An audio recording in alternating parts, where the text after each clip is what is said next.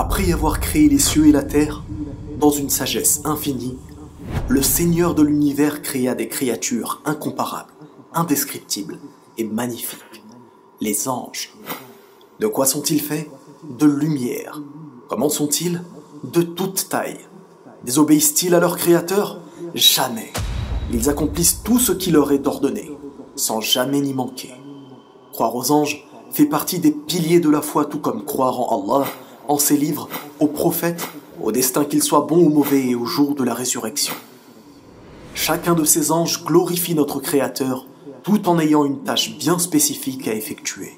Certains d'entre eux, comme l'ange de la révélation Gabriel, Jibril alayhi salam, ont la capacité de prendre diverses apparences. Cependant, la plupart du temps ils sont invisibles, mais bel et bien présents.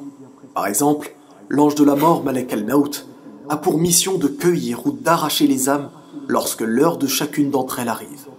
Michael est l'ange chargé de faire tomber la pluie partout sur cette planète, pour chaque continent, pays, ville, parcelle et chaque pétale. Mais est-il convenable de vouer une adoration à un ange? Non. Car tout cela se réalise selon les ordres de notre Créateur qui gère, décrète et administre toutes choses, subhanahu wa ta'ala. D'où l'importance de l'unifier sans jamais ne rien lui associer. Puis, une nouvelle créature fut alors créée par Allah, subhanahu wa ta'ala. Cette créature fut la première à habiter sur Terre parmi les végétaux et les animaux déjà existants. Croyez-vous que je parle des êtres humains? Non, je parle des djinns.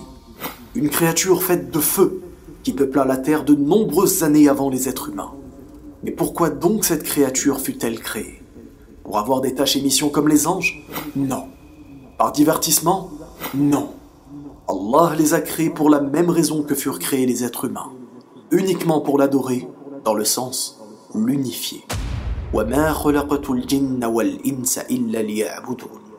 Mais ces créatures étaient désobéissantes, odieuses, et commettaient le désordre sur terre.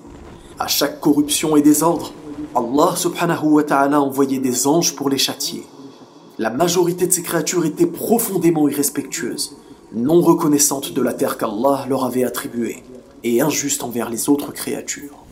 Parmi les djinns, un d'entre eux sortait du lot.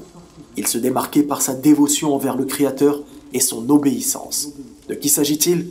Il, s'agit de Iblis, Shaitan, Satan. Son sérieux, son dévouement et son attachement à l'adoration d'Allah lui valurent d'être élevé et rapproché parmi les anges.